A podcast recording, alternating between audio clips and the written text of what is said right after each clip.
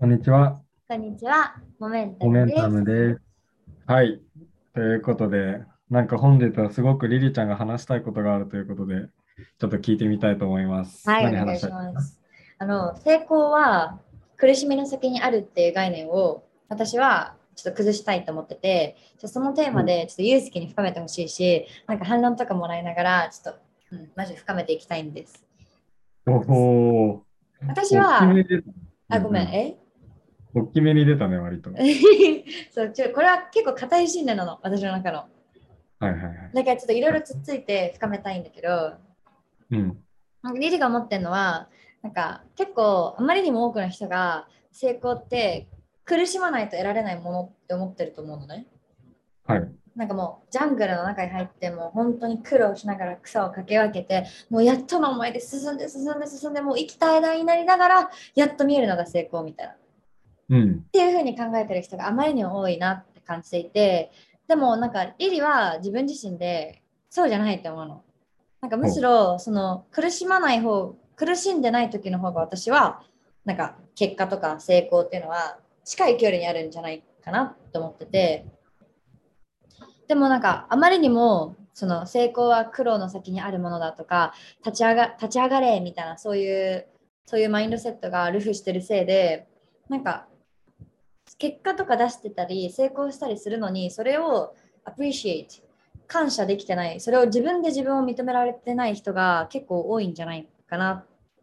ていうのが私の仮説です。どうもへえ面白いね。じゃあ、リリの中で成功、成功って何？そもそも。うんなんかここでは簡単に例えば結果を出すとか自分が思い描いていた形を実現するみたいな感じかな。なるほどね。うん、それに苦しみはいらないと。いらないと思う。何が必要なの？じゃあ、リリーの中で。あー何が必要かと言いますとあの私自身としてはあのそうですねワクワクというふうに申し上げたいんですけど いやなそれそれが一番のそのミュージック立ち上げた理由でもあるんだけどなんかうん。すごい心が踊ってる時が一番成功に近いと思うんだよね。うん。からあえてワクワクを使わないとすると心が踊ってて気づいたら体が動いていて無我夢中になってニヤニヤしてる時が一番成功に近いと思う。うん。それはどうしてですか？どうしてですか？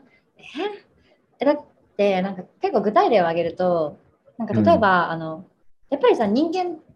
生きてってさやらなきゃいけないことって死ぬほどあるじゃん。例えば就活とかそれこそ掃除洗濯とかもそうだし、宿題とかいろいろなんか避けて通れないものって絶対あると思うんだけどなんか結構リリはそれを一覧のチェックリストにするのね。ほうであの to-do list みたいな。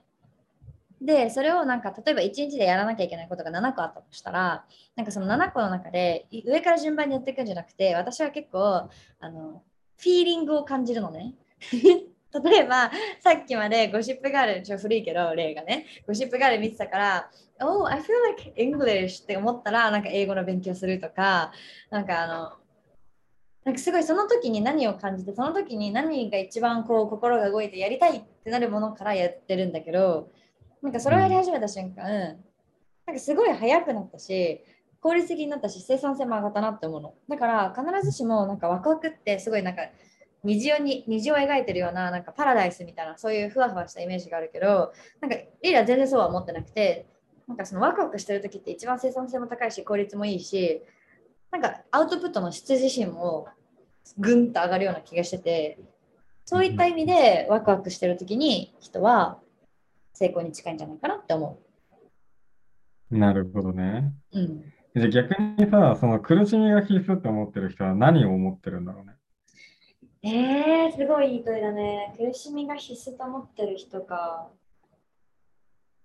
なんかでも、一個思うのは、結構就活のテンプレートとかでもさ、学知化書くときに、なんかこういう現状があって、こういう課題を解決して、すごい悩んで大変で壁にぶつかったんだけど、私はこういう工夫をしたことによって、その問題を乗り越えたみたいなのあるじゃん。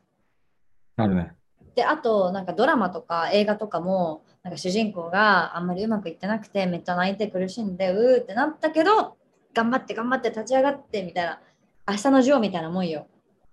うん。ない。ごめんなさいっていうのとか、なんかすごい、起承転結の典型として、もうそこにすでにあるのかなと思っていて、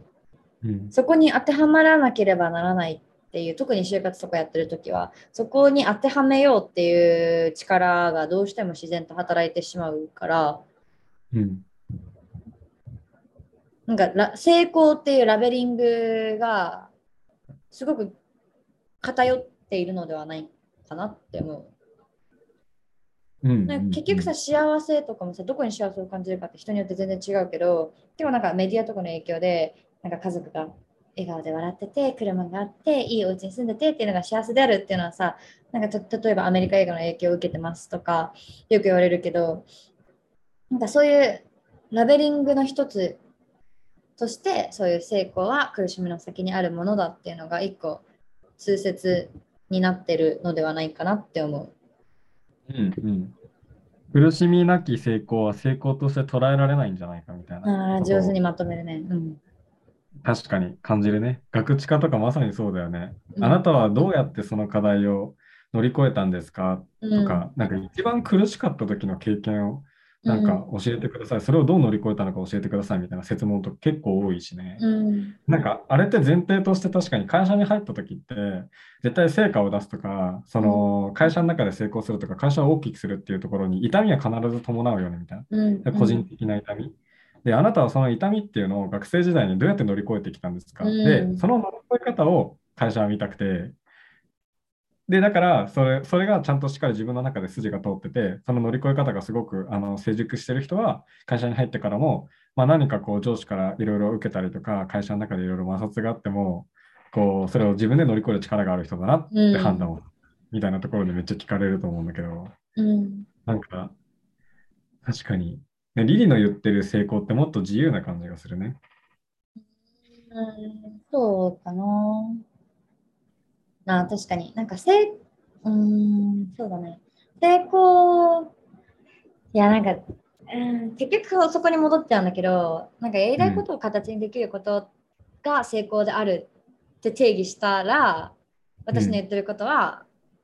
一部筋が通ってると思う。というか、筋は通ると思う。うん一方で何かを求められてること誰かから求められてることを満たすとかその基準を超えるとか、うんそれそのバーを超えるみたいな風に定義したらいやそんなうまくいかないよ。っていうのはうん。まっとうな意見だと思なんか今聞いててめっちゃ思ったのがう。あの俺も持論としてして一つ持ってるのがうん。うんあのその成功とかいわゆるその目標とかゴールみたいなものを立てる力ってセンスだみたいな話を前したと思うんだけどましたね。はい。でその願いの純度っていうのがめちゃくちゃ高いとうん。あの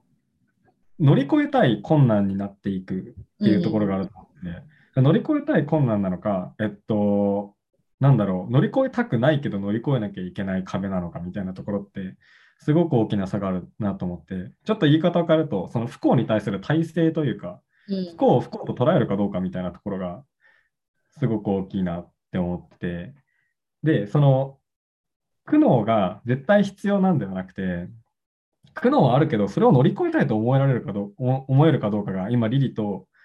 その、いわゆる成功に苦悩はつきもの、あの苦しいものだって思ってる人の差な気がしている。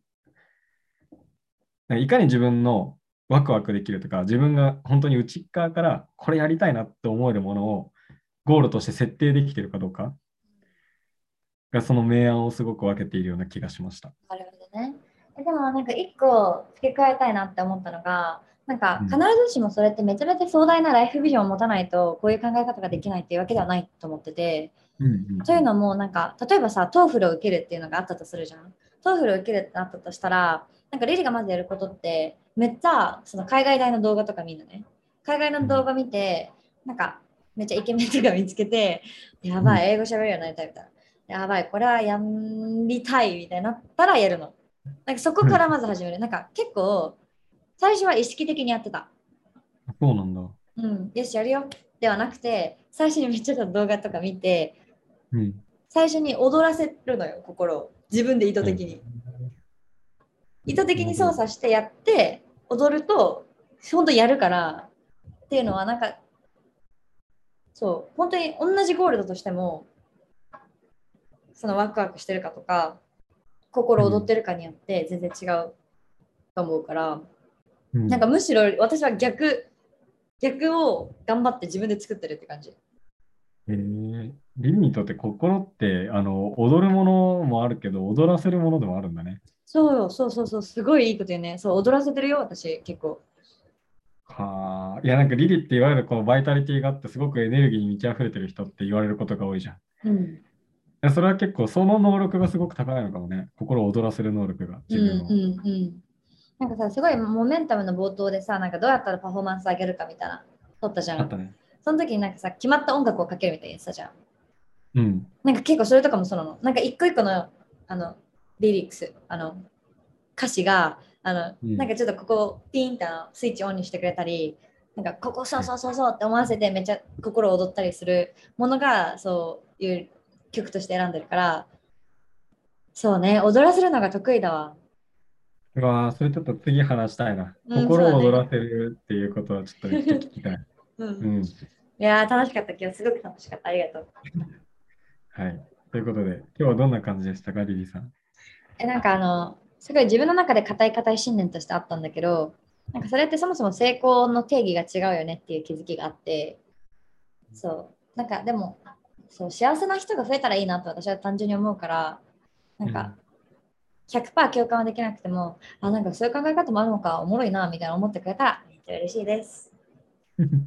はい。めちゃくちゃいいですね。じゃあはい、今日はこんな感じでお疲れ様でした。バイバイ。